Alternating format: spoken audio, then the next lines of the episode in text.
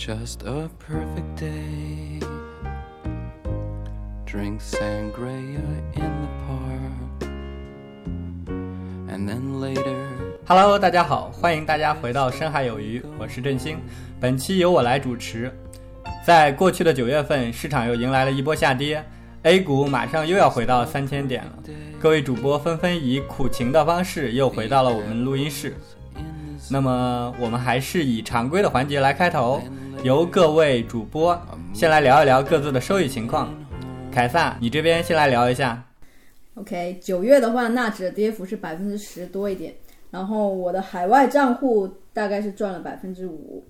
嗯，因为我国内的这些本金变化很大，所以我现在就是把非人民币这部分来单独计算，这个收益我觉得还算满意的。九月份的美股走势是先涨后跌，先涨就是大家推测这个通胀率要开始掉头了，结果数据一公布就整个直接跳水跳水了。然后我自己的操作是前期涨的时候，我把一部分股票止盈了，然后呢还在持续的做空纳指一百指数期货，然后做空的这部分期货前期是比较弱的，也稍微拖累了一下收益。就上次录播课的时候其实有提到，然后但基于对于美联储加息对股市的影响还没结束的这个判断，我还是一直拿着，于是最后就等来这波那个正收益的行情，嗯，算是贡献了我主要的一个收益吧。你这正收益行情都是做空赚来的，对的？，对的。人家人家上涨也止盈了呀，那你这一波都做对了，上扬止盈，然后下跌做空，但是精准操作。每天都赚钱。我也也没有这么好了，就是止盈的部分就是止盈了一部分，也没有全部止盈。比如说像苹果这个股票，我就一直没怎么操作。然后突然觉得好酸好了，不要翻下下一个。突然觉得好酸。那国内这一部分呢？你说嗯，那个本金变化大，但是单独计算的话，大概是什么样的？国内我其实没怎么样，我国内我就买了结构性存款嘛，你收益可以忽略不计，我没有没有投 A 股。嗯，哦，更酸了，我去。稳健型投资者，但我的香草还在的，我的香草应该是到哎百分之零的，收益也很酸。对啊，百分之零跑赢了，跑赢了跑赢百分之二。十，对，可以可以，那我们回到普通人的世界香。草快要结束了，就快要解禁了，是吧？嗯，快了吧？应该还有两三个月。下一步还会投吗？可以再投，对，你可以再投，可以再投，可是现在系数已经变得越来越少，越来越少了。无所谓，不亏啊。证明你这边那个这个月怎么样？啊，我这个月亏了百分之三点五，然后年内亏到了百分之二十六点六了，这也是我预期内吧。就是其实确实这两个月比较难熬，可能到明年会有一些改善吧。已经预期明年了哈，看着这直接跳过十月、十一月、十二月。还有一季度呢，国庆搞什么搞什么？我觉得，呃，三个月 不足以改变变化国内不大的经济吧应该形 情况。对于对于一个宏观上的经济不会有多大改善。嗯，嗯，但是你美股的部分，你其实是可以做一些对冲的，为什么你完全不考虑呢？你 对我来说，凯撒现在已经不局限于自己投资了，还要帮别人投资。对我来说太麻烦了，就是关键还要晚上再做一些研究啊，再做一些操作呀。我觉得我现在老老实实拿着，其实今后应该就是对我来说收益不是那么差。嗯，行吧，那个我来说一下吧。我上个月的话亏损百分之三点八，然后年内总共亏损了百分之二十点一九。这个月主要是港股、医药股吧，是继续在大跌中，我持有的跌都还挺多的，纷纷创下了今年的新低。嗯哎，可是 A 股的医药股好像是反弹了呀。嗯、有一丝反弹吧，应该就是在月底的时候反弹过一些。翔哥呢？九月份亏了百分之五左右，年内亏损百分之三十左右，我应该是雄冠大家了吧？九月持续阴跌，市场弱鸡的一批，我是重仓跟着市场亏损，所以上证五零屡创新低，让我对这个行情已经绝望了，所以现在在装死。你是一直重仓吗？这一个月还是说这几个月其实都是在陪着市场？基本上都是在陪着市场跌，嗯涨的时候出，对，涨的时候除外。嗯老干部呢？你们亏的都好少啊，我觉得，嗯，我九月亏百分之六点三左右，年内亏百分之二十四点六左右，但我并没有你们绝望，嗯，嗯，反正九月沪深三百跌了百分之六点七二，中证五百跌了百分之七点一八嘛，所以我亏百分之六点三，我还是比较满意的。市场平均水平。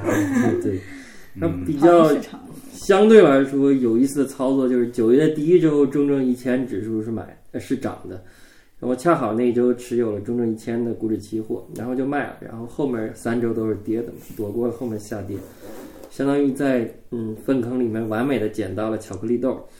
当然，只是挑了一个比较成功的来说，失败的肯定还有嘛，反正都已经包含在这个收益率里边了。嗯，嗯，猫屎咖啡啊，嗯嗯，我挺乐观的，你们怎么这么绝望呢？所以你还是加的有杠杆在做吗？还是有杠？杆，一直都有杠杆。嗯，所以有杠杆还亏得少，这个哎，你你这个是中证一千的那个股指期货吗？对对，当时是对，新上的啊新上的啊，新上的亏钱工具，这个亏钱工具和之前的那个 IH 以及 IC 相比的话，你是会更看好它吗？反正它的贴水比那个 IC 要大嘛，因为中证五一千上了之后，中证五百那个对冲需求就没那么强了，所以中证五百的贴水就变小了。大家用它来对冲了。对我也是希望以后有机会把中证五百换成中证一千上面。其实其实九月三十号换就挺好的，因为国庆节之后大概率是要高开的嘛，没换嘛，这不就是哎。反正哎呀，券商研报也说中证一千已经跌到底了，嗯 对不对就另说哈。嗯，听众朋友们千万不要这么想，千万不要这么做，因为因为中证一千这个它的波动是比中证五百还要大，所以这个对于一般人来说，这个风险是很大的。对，而且它一手市值也很大吧？不就一百二十万嘛，之前一百四十万，现在一百现在跌成一百二十万，对，其实跟中证五百差不太多，我觉得还好。当然，我也会比较谨慎啊。嗯，这个几个月吧，行情都整体比较偏弱。这一期其实我们主要还是聊一聊大家对于这一段行情的一些看法，以及自己是怎么应对的。那振明，你先来聊一聊。其实我这半年没有太多操作，嗯，一直都处在阴跌的状态。其实大家看我每个月的收益率，也应该能感受到，呃，我每天的状态是极少看盘，每个月基本上打开几次账户，统计一下资产，就把这个呃账户给关掉了。呃，在心理层面上来说呢，我其实就是图一个呃安心工作、踏实生活吧，就是踏踏实实的。我对现在的资产变化是有一些预期的，它也没有超出我的预期太多，呃，所以这也是我目前的一个状态吧。呃，我之前在之前的节目里也提到过，就是我对于下半年的整个市场的走向是偏悲观那一方向的。啊、从我个人的这个投资的方向来看，一方面呢，呃，美股这边其实还是在一个呃大的阴跌的一个一个趋势里吧，就是他们的通胀数据也没有太明显的好转。然后美股对美股来言点了涨了十多年了，在一个巅峰状态下，现在这些跌幅，我觉得它对它来说也是一个相对来说的一个回撤吧，但它也不算太多，嗯，它也没有说到了一个市场崩盘呀或者经济危机的层面。然后对于 A 股来说，呃，问题会更复杂一些，就是我们都知道，不管是出口呀、房地产呀，还是嗯、消费，对，还是消费，就是这三个经济马车，其实中国都已经目前处在一个停滞的阶段了，目前还没有一个看到一个明显的好转。呃，唯一的利好是，就是节前的时候，呃，应该是国务院出台了呃一两个关于房地产调整的细则啊，但是它没有从根本上改变它那个房住不炒的基本政策，所以说房地产也没有太大的起色，对现在来说。嗯，其实如果它改变了房住不炒政策，房地产就会有起色吗？我也是会打问号的一个状态。嗯，这个牵扯的就比较大了吧？我觉得就是，起码现在房地产是被压得死死的了。呃，所以我觉得它对对于这方面来说，它短时间内是没有一个很明显的效果的。所以我感觉 A 股它可能还会在，就是现在这个底部的区间还会再持续一段时间。嗯，我还投了一些港股，港股来说的话，其实我们两周前吧，就是有一天已经看它恒生指数吧，已经是十年最低了，十年来的一个大底了。宏观上来讲，就是香港它也是在今年上半年经历了非常严重的疫情，然后它在近几个月才呃就是疫情的局面才开始扭转，所以说它经济也处在一个复苏的阶段吧。另外一方面，它有很多这个中概股的一些资产在里边，像腾讯呀、美团呀，他们其实啊、都还在大跌的一个趋势里，也也没有一个很明显的改善。所以从港股、美股、A 股这三个角度来说，我我做的这个全球的资产配置，在现在这个极端行情下，没有起到相应的这个就是对冲对冲的效果啊，这这是我啊比较尴尬的一个局面吧，今年下半年。啊，所以我现在基于这些判断，就是呃，一动不如一静，就是我还是老老实实待着。我觉得这个在一个长的区间上，我的这个动态分散它是有效果的，就是只是呃暂时的一个失效吧。我不觉得三个市场它会跌两三年都这么跌下去，这个可能是不现实的，因为大家都还是在努力的去发展经济。嗯，现在这个阶段也没有哪个国家股市在涨，是不是？啊，对，因为 欧洲也在跌。其实，对，其实欧洲是俄乌战争的影响，另外它也被美国影响的更严重吧。就是其实美国大跌，它带动的，其实各个国家都帮它来做接盘嘛。嗯对，它发行货币，其他国家都做了一些接盘。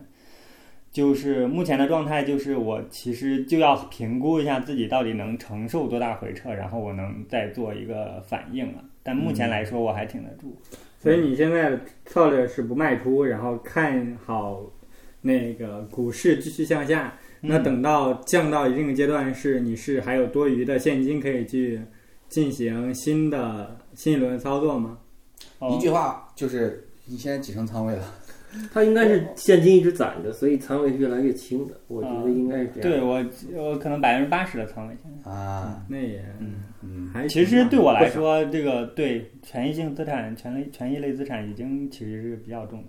嗯嗯那，凯撒和郑明是完全不一样的两种状态的。凯撒来聊一聊你，对，证明这个佛系怎么说呢？嗯、我还是很羡慕他佛系的起来的。那我，嗯、首先我可能因为钱没他那么多，所以我觉得我对亏损的容忍量，呃，容忍度是要比他更低的。然后，嗯，那首先我想说的是，就是关于价值投资和长期投资以及什么买入并持有这些观点，就在一定程度上已经是投资领域的政治正确。而且呢，很多人也能借着它来讲出很多好听的故事，也特别符合我们这个道德直觉。但是我觉得它也已经变成一种教条吧，在一定程度上，嗯，就是你价值投资好像就赢蛋了，赢蛋了，这就是 流量要来了。我我说他，怎么要在我后边讲呢？原来是安排好的。就这个价值投资，好像就是被等同于说我们买入，然后就不管。其实我觉得这里面还有一个很重要的前提，就是你非常理解你这个资产本身的客观价值，但实际上对我们绝大部分人这是不可能做到的。然后还有就是企业在资本市场上的价值，我觉得本质上就是一种信仰。然后这种信仰，信仰并不意味着它一定是虚的，但是我们要需要理解这种信仰它的根基在哪里。比如说货币价值，它是一种信仰。那现代货币很多都是国家，呃，国家信用的背书。那这个国家信用就是它的根基，而企业对企业来说，它的业绩和盈利能力这些基本面，它也是一种根基。嗯，但是另外另外的一种就是这种比较规范和稳定的金融市场，还有一个就是大致平稳的一个宏观环境，它也是一种根基。如果你是投资股票的话，你其实两个方面都需要研究。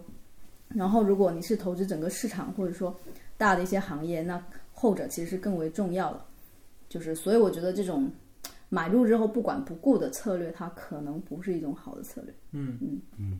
然后讲回我自己，就是我现在长期交易纳指之后，我觉得我的手感有在提升。手感这个词用的，呃，你是做了纳指期货是吗？对，纳指一百。所以你做纳指期货，觉得手感是能够辅助你提高、嗯提高胜率的，是打吧？德州一样，然后 熟唯有熟二。歌行后面也可以评价一下。对这个手熟，就是我觉得它体现在就是胜率一直在上升。就是我可以回顾我整个这种期货，就是嗯，不是特指就是外盘期货的这个交易过程。就我从去年九月开始买小米的股票期货，然后是亏钱的，接着又买恒生科科技指数期货，然后亏很多钱，然后接着又买原油期货又亏钱，然后又接交易美债收益率还要继续亏钱，然后一直到今年九月中旬六。之前，这些全部都是亏钱，然后我就开始交易纳指，然后基本上就是亏就一路赚，当然中间也有很大回撤的时候，嗯，但是我基本上就没有我没有放弃，然后继续就是还是坚持吧，然后现在现在为止就是把前期所有亏的都已经赚回来了。那我有有一点很好奇，你是前期那几个方向都做错了，但是到纳指的时候你方向做对了，所以纳指上赚钱了。是对，但是前面的时候我在原油和美债上面也是有做空的，并不是都做多的。虽然是做空，但是你也是当时没赚到钱。嗯、没赚到钱，而且嗯、那你觉得他们的差异主要是因为什么？然后你在纳指上赚到钱了呢？呃，就是我觉得纳指它的影响因素比较直接一点，就是、嗯就是利率，呃，美联邦联邦就是加息不加息？对加息还有缩表这些事情，而他们的影响因素又很简单，就是通胀还有就业这个情况，就是它因素相对比较比较少。然后其实你说原油的影响因素那就太多了，嗯然后至于美债收益率这个事情，我觉得也挺复杂的，它当时可能就纯粹就是一种赌博而已。然后是不是是嗯可以理解为纳指现在来说对加息敏感度更高，也不能说纳指只对那个加息敏感。嗯，它还有一些业绩的因素，嗯但是业绩来说对个股影响会更大。对于整个指数而言，它里面那么多的公司，那其实市场这个宏观环境的影响就大得多。我我自己觉得，现在左侧交易的方式是不适合股指期货的。嗯嗯嗯，因为我中间我中间有一次，我中间有一次亏到账户腰斩的情况，就是试图说补仓什么的，补完之后两手亏得更惨对。，亏得很快。对，亏起来特别快，然后后面我觉得就完全就是改变了。我觉得还是顺势而为是最重要的，嗯，或者说有效吧，起码在这个阶段上面是有效的。所以看起来好像是追涨杀跌一样的，其实还是不太一样，嗯。然后止盈点就是在那种说你觉得这波势头好像已经结束了，它其实有很多微妙的东西可以判断的，比如说期货它会有那种呃分钟线，就是它已经细到分钟线了。嗯，哇，那你岂不是每分钟都在盯盘？股票也有分钟啊，线，对，那很没有吧？股票股票没有分有吧有有分时图是吧有分时时图跟分钟线完全不一样的差不。不不不，差很多。好吧，呃，分钟介绍一下分钟线比分时图是要更细的。就分时图，你只是在当时的情况下，它某一个成交的一个量，但是你在分钟线里面，你是把那整个分钟的上和下，它是蜡烛图的形式呈现出来的。哦，所以所以那一整个分钟里面的，就是它的信息量其实要更最高和最低嗯都已经标注出来了。对，纳指的这个流动性非常好的，对。然后所以它的分钟线也可以看出来一些东西。嗯。嗯。嗯，都已经有技术性指标。那我没有，我没有一直盯盘了，我其实还是我还是那个偶尔看一眼，然后感觉差不多，然后说我也没有没有坚没有执着于说我要常拿，或者说我当天一定要给它平掉怎么样的，就是这个会比较随意一点吧。嗯，全看手感是吧？所以你的止盈点就是主要看一些大势有没有结束的那个 分钟线吗？其实这个或者说它突破我那个我也会止损的。其实这个所谓的手感，也就是你对这个行情大的趋势的一个判断，对吧？还有一些小的趋势啊，就是你在一个几按分钟里面看一下，就是这个市场的强弱力量的多空对比。就是人肉的人工智能呗，通过学习来那个，通过学习来有一个隐含的一个标准嘛。就就我觉得这个听起来像玄学，但是其实很多领域就是道理很相似。因为我最近不是学摩托车，然后有很类似的感悟，就是有一些新的技能的掌握，一开始都会有一个恐惧期。我觉得我一开始交易期货也是有那种恐惧期，然后骑车也是，然后其实哎滑雪也是这样子。哎，你的爱好似乎有一些相似，刺激，都很刺激。多巴不是一般拉满。人。是嗯嗯，也许啊有存在这种可能性。嗯，可能投资就是个人性格的映射嘛。我觉得是的，确实是嗯。然后我觉得这种恐惧，它不是通过看书、看视频、看什么查查资料去克服，就是你要参与其中，去感受里面有很多无法用语言来描述的东西。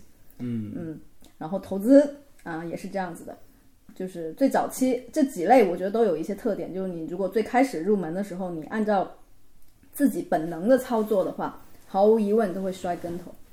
然后那些正确的方式恰恰就是跟你本能相反的。嗯，所以我们需要一点点去练习，去建立这种肌肉记忆。然后当然也要避免去上来就选择那种 hard 模式，那你可能就会摔死或者摔惨。所以滑雪和骑车都有很多的头盔啊、护具什么的。那在投资上，我觉得体现这种保护的就是仓位的控制。我现在其实对纳指来说，虽然交易还挺顺利的，但是我克制住了自己去加仓加仓的。那肯定对，嗯，挺好的，我觉得。挺好，挺好。那其实我们可以两个月后，或者说今年结束的时候，再看看凯撒这一波是亏是赚。嗯，嗯，再 Q 他一下。嗯没问题。期待，期待，期待。打爆多头，赚几个摩托车来，我我并不是真的，我并不是只做空的，所以在做空的时候打爆多头，在做多的时候打爆爆空头，对，总之不能买入并持有。也也也不完全是这么说。我觉得可能在某些环境下，我也可能会选择买入并持有，并持有。但是我觉得现在这个环境有一点，嗯，有一点不确定，风声鹤唳的一种感觉，就整个环境都在面临一些很大的考验，不管是疫情、战争，其实很多事情都是集中就是过来，而且很多国家可能还面临一些经济衰退啊什么各方各面的事情。这一点我的看法和你很相似。坏的时候突然全面崩坏，而不是一点一点积累。嗯，我觉得可能是全球疫情积蓄的一些负能量在国家层面上一些映射。我来我的看法是这样的，就是疫情它的刺激是突然透支了未来四五年的资源和发展，很快发现是后没有什么实际支撑的一个东西，就瞬间把所有矛盾给激有一。点像说你突然生了一个大病，然后你需要去借很多钱来治病，然后病可能可能快治好了，但是同时你那个借的钱之前窟窿就要去填了。对，哎，要是去年这会儿做空纳指就好了。去年这个时候做成 A 股也很好，去年这个时候做空啥不好？哎，我说一下，就是长期投资教条这个事，我对这件事也有同样的感受。就是现在整个市场，无论是监管还是金融机构，或者是销售机构，都在教育市场、教育用户来长期投资。然后其中大部分很多资料都是引用国外的美美股的一些资料，或者说美股的一些投资家、嗯。大投资家、大基金经理，是对他们的一些故事或者说名言警句，嗯，然后来教育我们的用户，对。但是我们的市场也看到，我们市场跟美股其实相差还是很大的，对。所以我觉得这个这其中，就是我自己的感觉也是有一些教条化，因为我们的市场就是大家可以看看港股十年不涨，或者说 A 股一直在三千点了，但是但是我们这一代人或者说呃人的一生能有几个十年呢？对不对？所以你觉得你这个十年是挣不了长期的钱，对吧？对我就是突然的感慨，就是比如说一个，就算一个大学生他刚毕业，二十二岁他就开始投资，然后他投资了十年，自己都三十二岁了，然后他发现这个市场十年是这个样子，然后他可能他的信仰就直接崩塌掉了。他对所以你是信仰崩塌了吗？我你这个死多头，我的信仰倒是没有崩塌，但是我就是感慨，这样的话我们还有什么勇气能坚持下去呢？其实，嗯，其实市场它就是这样，它它不保本儿也不保息，那没人规定每个十年都是特别好的十年。反正美国股市有过连续十年、二十年不涨的时候，嗯，当然也是当时也是高通胀的时候嘛，美联储加息加到百分之十几，二十多。嗯，差不多。对，沃尔克那个时代，嗯，反正有过嘛。那对于那一辈儿，比如从二十岁到四十岁的美国人来说，那就是二十年没涨嘛，那那也没办法。当然后面涨了很多很多嘛。嗯，总之，反正这市场它就是这样的呗。反正对于 A 股来说，因为有阿尔法嘛，比如你可以吃贴水，或者是买基金什么，就尽量跑赢大盘。嗯，就不管行情涨跌，还是尽量跑赢大盘，这样可以获得稍微高一点的收益吧。嗯，我的意思是，就是现在这个金融机构层面，他们其实并没有充分的来提醒用户这个投资这个风险，反而是在做一些违背这个市场的一些事情，比如说在三千七百点高点的时候，狂发很多基金，或者说，呃，嗯，引导用户来买，进入市场。对，嗯。但是其实排行榜，对，这就是我觉得这是金融机构他们一个应该负起责任的一个行为。嗯，嗯，所以如果被这些机构，不管是呃投教也好啊，金融机构也好，他们这些宣传呃所吸引的时候，我觉得还是自己要多判断的，多思考，然后嗯多听几个人的意见，然后全面的去考虑这些因素，然后再做判断吧，不要一时脑热，然后觉得哇，好好好大的一个机会，不抓住就要错过了。嗯，对，对，现在这这种自媒体的环境，其实上也是，呃，在鼓励这样一些言辞的创造和传播。嗯，所以我觉得如果没有这方面的这种知识积累的话，其实还是很容易被忽悠的。嗯翔哥，你那你这几个月的那个市场表现，你这边是如何应对的？目前我对市场的感受就是，市场现在是在一个混沌时期，就特别乱，然后市场也没有什么信心，反正绝大多数人也看不清楚这个方向，我也看不清楚，所以我现在的状态就是两个词儿，一个是装死，一个是熬。装死就是账户层面的装死，仓位现在我已经很高了，然后也没有钱继续加进来，所以就装死不动。然后熬就是心态上的，因为市场一直在跌嘛。但是你又不能不关注，但是你每天看着它跌就很煎熬，但是煎熬你也得你也得只能熬着，这个也没有太多的办法，所以心态甚至有点接近崩溃，但是还好，嗯，影响生活了吗？你觉得跟对比三四月份那个大底，你是现在心态有什么不同吗？再来一次，就是啊，来了两轮儿，对我觉得这第二轮对我的心态已经造成了一个很大的影响，就是就是竟然这么轻易的又回来了，对，因为你认为你认为可能它不会再跌，但是它就又跌了，然后这样的事情重复好几次，对，天天发生？对，他把就是他把你按在地上反复摩擦，这样的话，所以你有有点像患了那个习得性无助。对，就是我现在对市场的感觉就是，呃，反正就那样了，已经摆烂了，你要来就来，对我就躺着了。对，无所谓了，随便了。哎，反正心态上我也是，呃，有了一个很大的转变嘛。我来说，主要有两点。嗯，第一点就是我发现自己以前有点过度乐观了，就是大概在四月份的时候，虽然我也亏了很多，然后当时也割肉了，对吧？但是当时说再也不上杠杆，杠杆有害论。不对不对，当时其实我的内心是很乐观的，包括呃，咱们在四月录播客的时候，我也是举了一大堆例子来证明这个市场见底了。其实我内心也是觉得这个市场它见底了，而且没有不一样。对，而且我觉得，嗯、最危险的时刻可能已经过去了，对啊，因为当时我自己也是加仓了，觉得自己已经可能未来就是一路向上，开始走在致富的路上了。嗯，但是万万没有想到自己在亏钱的路上越 陷越深，所以现在这个心态跟四月份相比，呃，相差很多。现在是一个心如死灰的状态，装死，摆烂。嗯，然后第二个就是我也我也审视过自己为什么过于乐观，然后我就想到了两个比较重要的原因。嗯，第一个原因可能是因为我之前是投资投资这个相关的一个从业者，然后之前我的一个主要的工作职责也是陪来陪伴用户投资，嗯，在重要时刻给用户一些心理按摩，对，久而久之就是你知道吗？就是一件事儿，儿，对一件事儿你自己说了久了，就自己就信了，你知道吗？哦，所以慢慢的潜移默化的，我就发，我觉得啊，我自己潜移默化的开始变得比一般的投资者更有更乐观一点，这是一个比较重要的原因。那老干部的乐观是这种吗？可能有一些，因为我经历过，但过去十年的行情，过去十年没有出现过跌两年以上的熊市，所以我觉得差不多了，已经见底了。有这个可能性啊，基于历史但我不是。对我并不是特别确定啊。嗯，突然想到一五年那波行情，你参与了吗？对我一五年那波是看了，一五年是半年就跌完了嘛，从对六月跌到一六年的一月，就就用七个月时间，所以跌的时间比较短，虽然跌幅比较大，但是跌的时间比较短。但是我是完整经历了一六年之后的下跌，因为一六年之后又是股灾，呃从一点零、二点零、三点零，然后到熔断，那个之后跌的就、就是很无下限了，因为已经在三千点，然后还往下跌。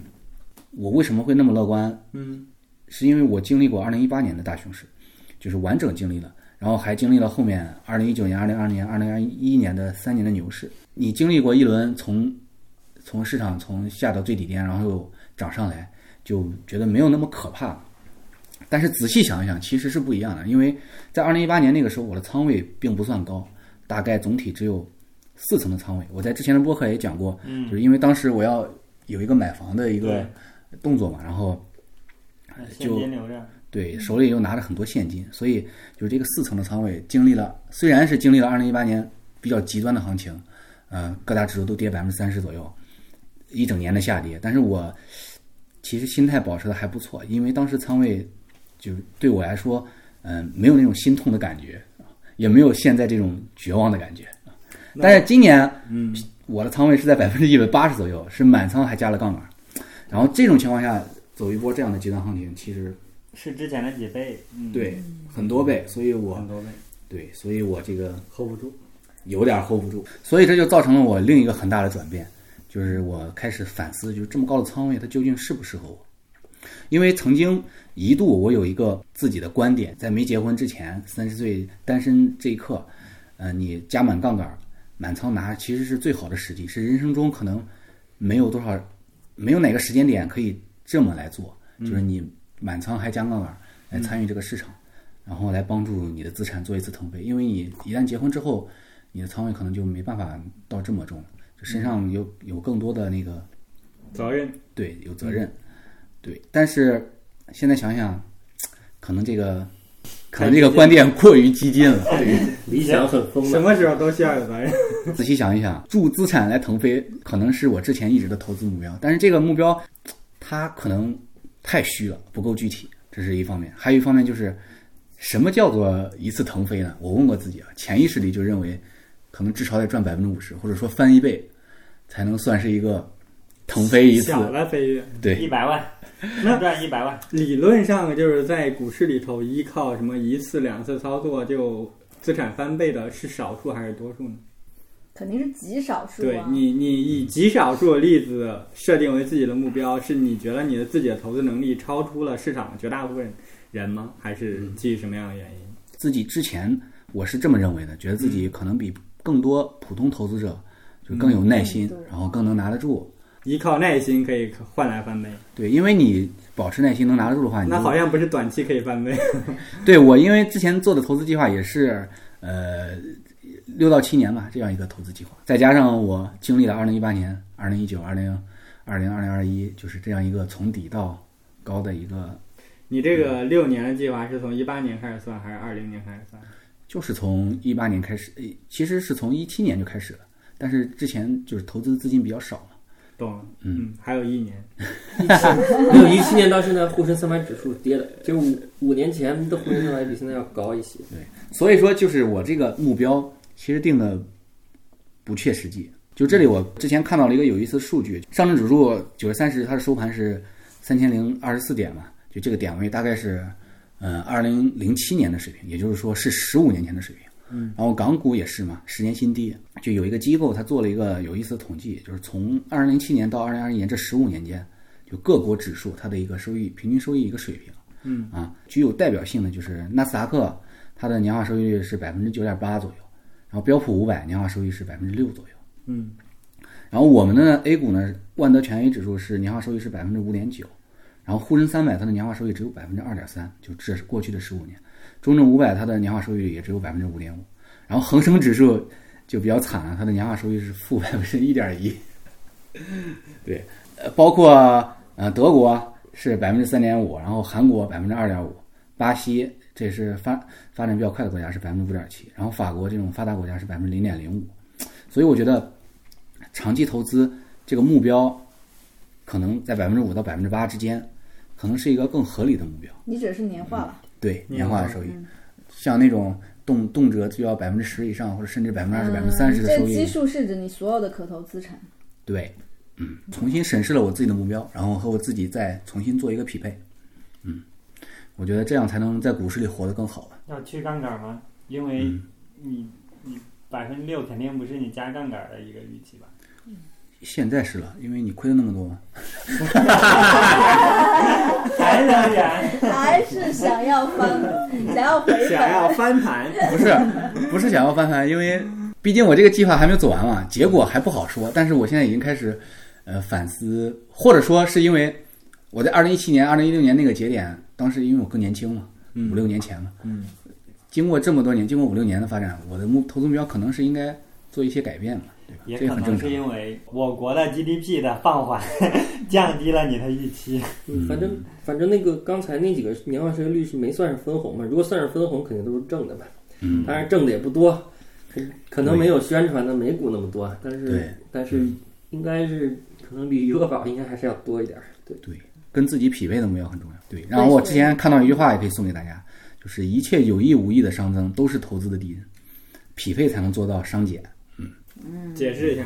比如说你自己只适合百分之五的波动的一个产品，然后你给自己定了一个百分之三十收益的目标，然后你自己就会很纠结，对，然后就会给自己增加很多烦恼。有哲理。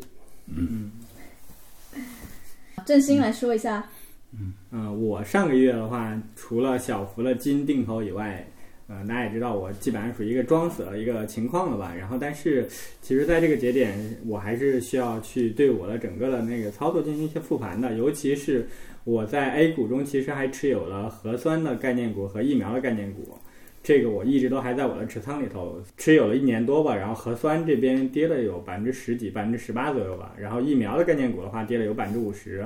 反思下来的话，我觉得哈 A 股这边的投资，或者说这些概念股、行情股的投资，不能以我之前的那种成长股的投资方式来看待吧。因疫情受益的行情基本上早就结束了，然后在整体的下跌的情况下，这些企业其实是缺乏一些护城河的，然后它缺乏核心的一些技术。这算不算一种投机啊？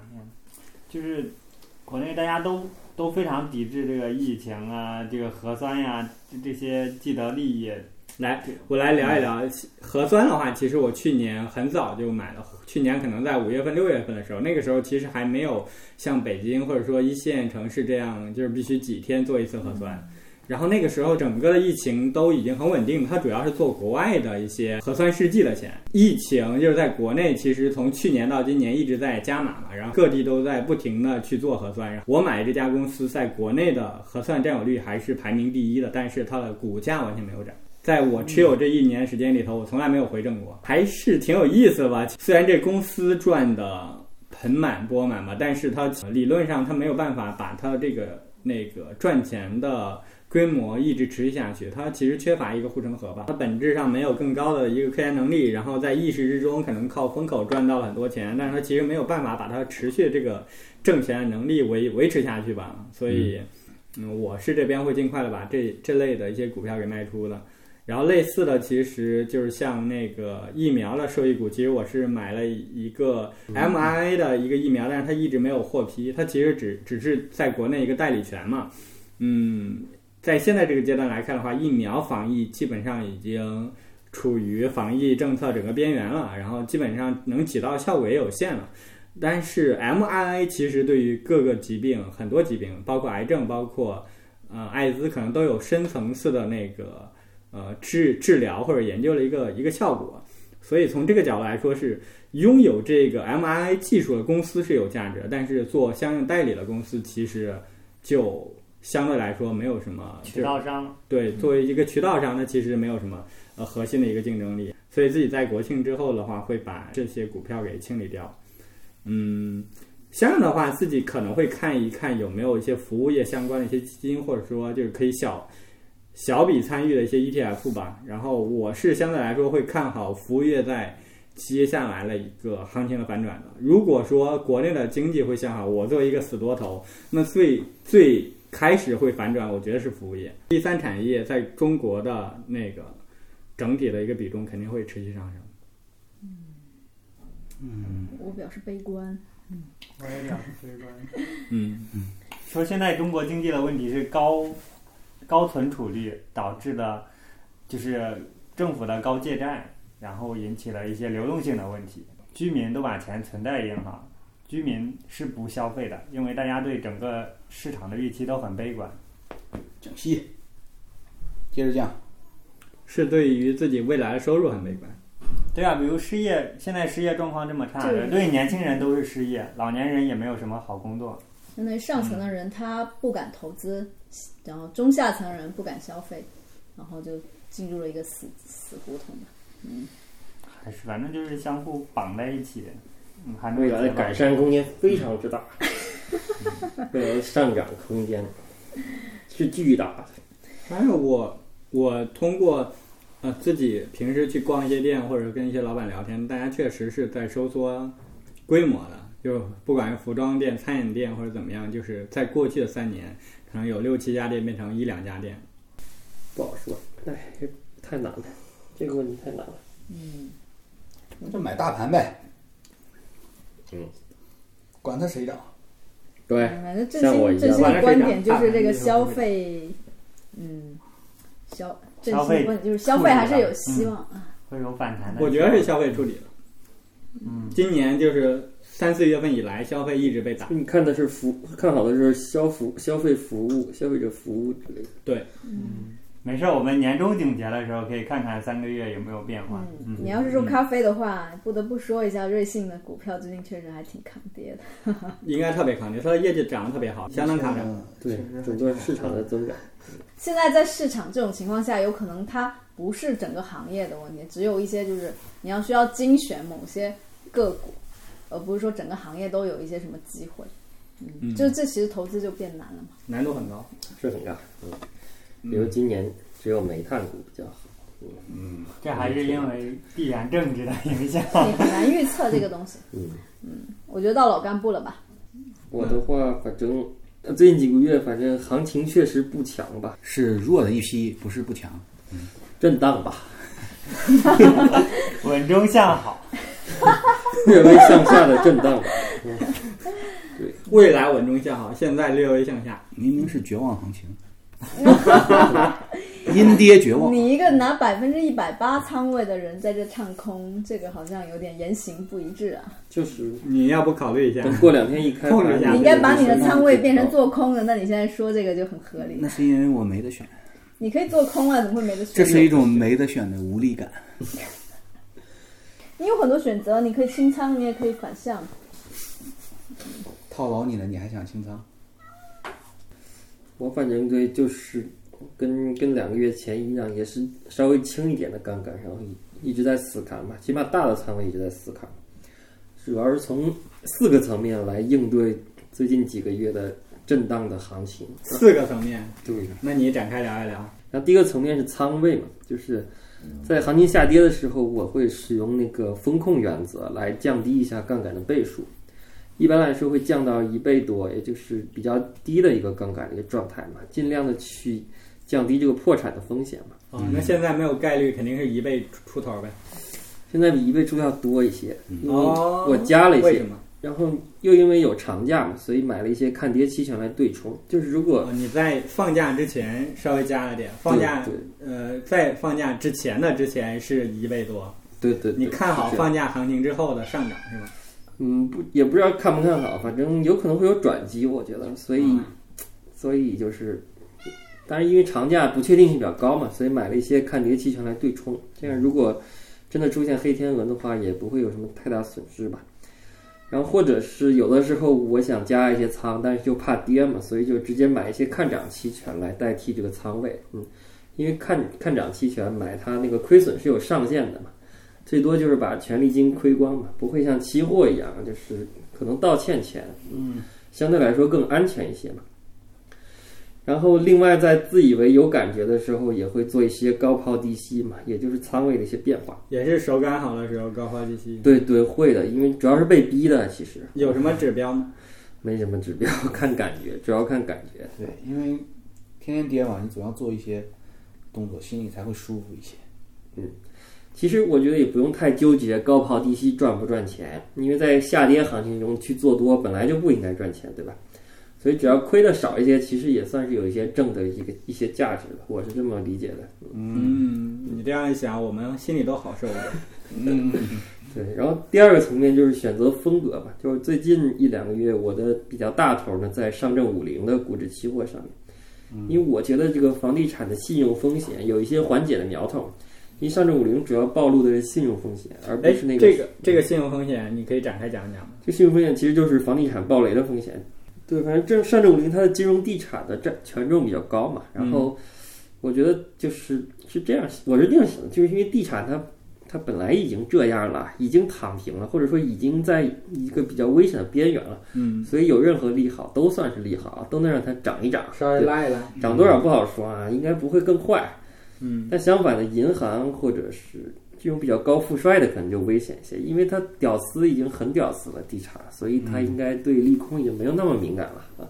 该爆雷的或者已经说在港股已经跌了好多好，就该爆雷的在港股已经跌了不少了。然后 A 股的这些相对来说还算好一些，杠杆倍数比较低一些。在 A 股的是更稳定的一批。对，所以我觉得这个，因为上证五零主要暴露的是信用风险，而不是估值比较高的风险。估值比较高的风险可能是创业板那边儿。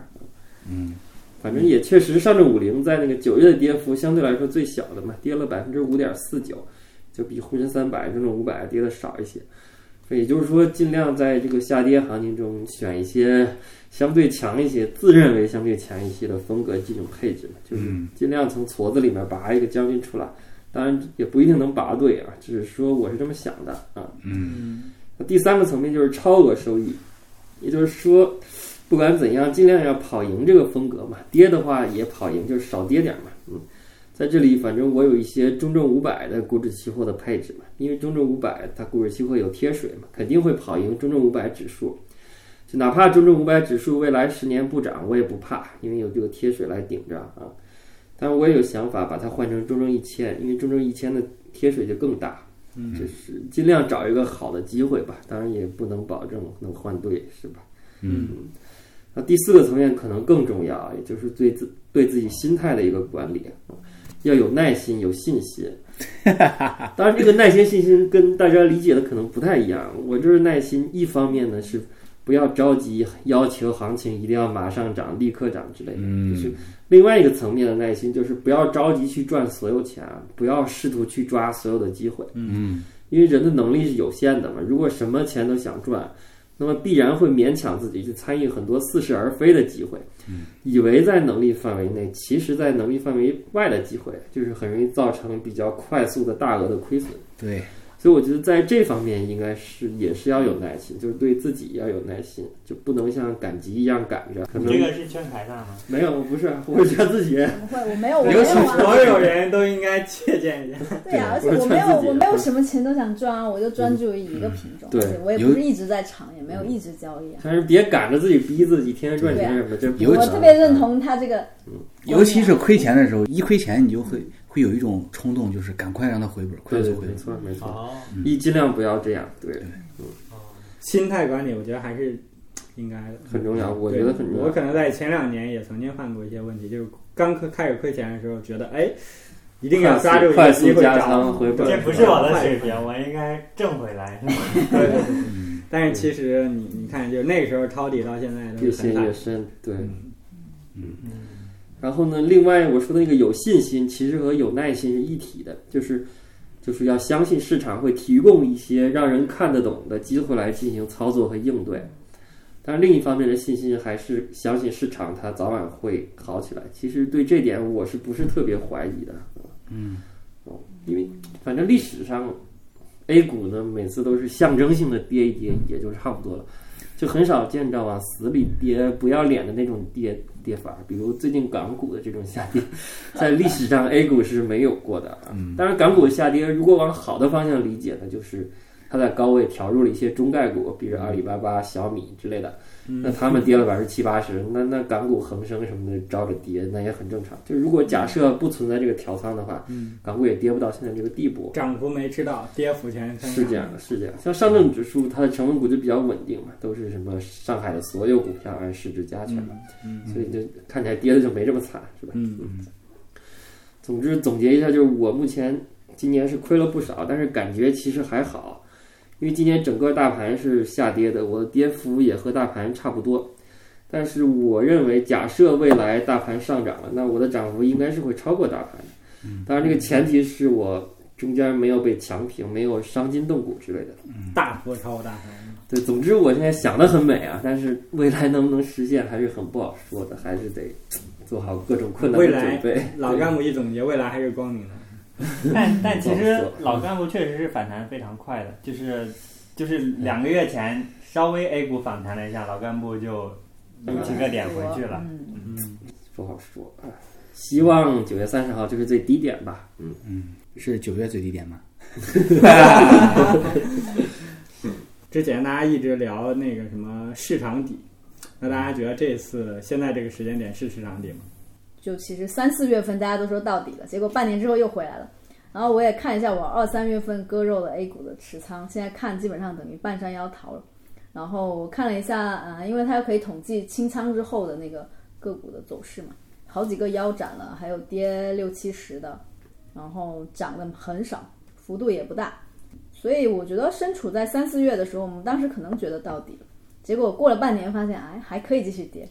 所以我觉得不要轻易去预测这种底，甚至你拿历史的各种情况去代入，都没什么意义。嗯嗯嗯嗯，你觉得呢？我这边觉得“市场底”这种措辞特别像投资者给自己打气气的那个自我安慰的措辞。国内的疫情或者说国外的金融的不稳定，可能很多人已经接受这些坏消息，很可能是未来生活一种常态了。嗯，就默认相关的坏消息会越来越多，然后这种悲观的情绪或者说悲观的认知也越来越多了。那个并不是一时之间可以解决的，所以就是现在的情绪相比三四月份，我觉得肯定还是更悲观的。嗯嗯，然后如果我们一直去套市场底，不一定能找到市场底的，嗯只是说在这个时间节点，然后我们选择相信什么吧。嗯嗯嗯，所以我相信其实是到底了。嗯，因为像我这么乐观的人都开始变得悲观，我就觉得，因为我一向是市场的反向明灯。我觉得大家不要听了之后觉得说现在是底，要抱着 抄底的这种心态去梭哈或者什么的，那就很一定要对市场有敬畏之心，不要觉得你看穿了市场。是，反正不管怎么样，如果仓位还在的话，还是尽量跑赢大盘吧，尽量少跌点儿。那我们就直接进入最后的案例环节吧。老干部先吧。我我推荐一个最近看的网络小说，一个这个网络小说叫做《走进不科学》，作者叫新手钓鱼人。然后这个网络小说相当于把传统的那些网络小说的内啊容卷到了 学术圈儿，行吧，就是转到了学术圈儿。所以写他的也是一个学有学术背景的人。我认为是他应该可能是那个成飞的，成飞集团以前的工程师，反正数理的基础我觉得是比较深啊。嗯。哦，反正小说里面就是他是用网络小说的形式来讲学术嘛，嗯。主角是中科大的学霸博士，两个导师都是院士，其中有一个是潘建伟嘛。然后主角本身的数理水平很高，就包括数学、物理、化学和生物。嗯。然后他那个小说里面也有一些副本是穿越到古代去指导牛顿、麦克斯韦等等大牛，去引导他们更早的发现一些东西，少走一些弯路吧。哦，还可以这样穿越的。然后主角同时也受那些古代先贤的启发，然后学习，并且在学术上面的进步嘛。反正我觉得小说挺有意思，题材比较新嘛，而且科普性比较强，也比较严谨。就许多资料作者是真的去查的，然后许多历史上出现的人物，在小说里面也是真的有这么个人，历史上，而且人设也是一致的。反正就是挺有意思的，可以推荐一下。感觉很有技术含量啊。是对当时一个科普文，对，反正相当于网络小说已经很卷了。从可以可以等到下一个长假的时候，我们有空看。凯撒呢？哦，是我今天案例的对象，就是中国世部金融史，它分为一和二。嗯，然后作者他是陈雨露，还有另外一个人，另外一个人就不记得了。他主要就是用货币作为主线，把历朝历代，应该是从夏商周还是什么，反正很早，一直串到明朝。然后里面有很多故事，可能会跟我们印象中的历史，啊、是截然相反的。前你看钱就是钱，现在看钱是另外一种感觉，因为货币它就是一个利益分配机制。就我后来哎很偶然，我发现以前逛的一个博物馆照片里面，就是应该是个古币钱币的一个博物馆吧，里面有一张面额五万的人民币，发行发行的时间是一九五零年，所以你想想看，那时候到底是发生了什么，竟然需要发行一张五万面额的纸币？然后我还没有去查，那主要是为了兑换当时的嗯国民党货币。嗯，对，所以嗯，反正每每次历史上发行这种大额的货币，通常都是有一些问题的。嗯，嗯然后这个系列是三本书，第三本是《世界世部金融史》，因为刚开始看还没有结论。如果你要买的话，可以三本一起买。证明呢？我来推荐一个播客吧，呃，刘飞老师和肖磊老师合作的《半拿铁》是一个商业解读播客。我最近听他们一个关于任天堂往事的系列，主要讲了任天堂从日本的一个卖扑克牌的一个小作坊，如何成长为了影响世界游戏领域的一个创新领军的公司，啊、以及在这个过程中，任天堂从呃变大，然后又呃被又形成了跟索尼呀、Xbox 呀，就是三三足鼎立的这些局面的起起伏伏。啊、另外也可以感知到，就是说啊、像任天堂的山内溥呀、宫本茂呀，是这些呃行业大佬，他们是在一些极端的情况下如何做决策的，如何去把呃游戏啊、带到全世界，变成一个呃这个比较新潮的文化的这个发展过程。嗯嗯，那这个任天堂它是什么时候成立的？什么时候发家的？二十世纪初，就一战的时候左右。哦，然后它本身是从国外的一个扑克牌演变成了他们日本的一个专属的扑克牌，然后从扑克牌发家，慢慢的变成切入到游戏这个市场。后来因为电子计算机的发展嘛，嗯他们开始切入到一个小型设备啊、家庭主机啊，就是这些呃硬件设备上。嗯，最后走了一条软硬结合的一条路。所以硬件这个游戏设备是他家独创开始开那个呃，发掘的吗？其实是几家公司共同同时看到创新的结果吧。嗯但是他们应该是把呃，就是小的主机游戏推向全世界的。他们有个 Family Computer 的一个设备，整个风靡了全世界。啊，我这边给大家推荐一本书，这名字叫《写狗》。这本书是横跨了有二十多年吧，讲述是从六十年代初一直到八十年代初，然后到 Nike 上市的这一段时间的一个创业阶段的一个故事。作者呃本人这个创始人本人是一个退役的跑步运动员，在二十出头的时候独身一人跑到日本，他可能用五十美元就说自己有家公司见到了，就是鬼冢虎当时的一个在美国的一个代理权，然后逐步。在身边聚集了一堆爱鞋如命的鞋狗，然后他们称就是这爱鞋这些人叫鞋狗。和就是鬼冢虎分裂之后，他们自己自行建厂设计跑鞋，并带动了整个就是北美的一个跑步运动的一个文化吧。跑步这件事情从那个普通的很痛苦的一件事情变成了一种流行的潮流了。然后作者其实是白手起家，然后又嗯，大胆冒险的这整个过程是相当精彩的，然后再结合当时的美国呀、日本呀，甚至整个东亚的一个就是企业史吧，就是六十年代到八十年代这个企业经济的不同的发展历程，读起来还是特别过瘾的。嗯，我来推荐一本书啊，是在机缘巧合之下，在书店里面的畅销区读到了一本王朔的《致女儿书》，觉得很有意思。这个书呢，主要是王朔他自己讲一些自己家庭的趣往事，或者说也不能说是家庭，就是自己家族的往事，因为他讲了很多自己爸爸那一层那一分支，然后妈妈那一分支，就是上上升到爷爷和姥爷等等吧。主要是跟他跟他女儿讲一些自己家里的一些趣事，还有一些自己对人生的看法，就是很有意思。就有兴趣的可以读一下。那这一期我们就录到这，我是振兴，我是翔哥，我是凯撒。我是振宁。我是老干部。Bye bye bye bye. I thought I was someone else, someone good. Oh, it's such a perfect day. I'm glad I spent it with you. Oh, such a perfect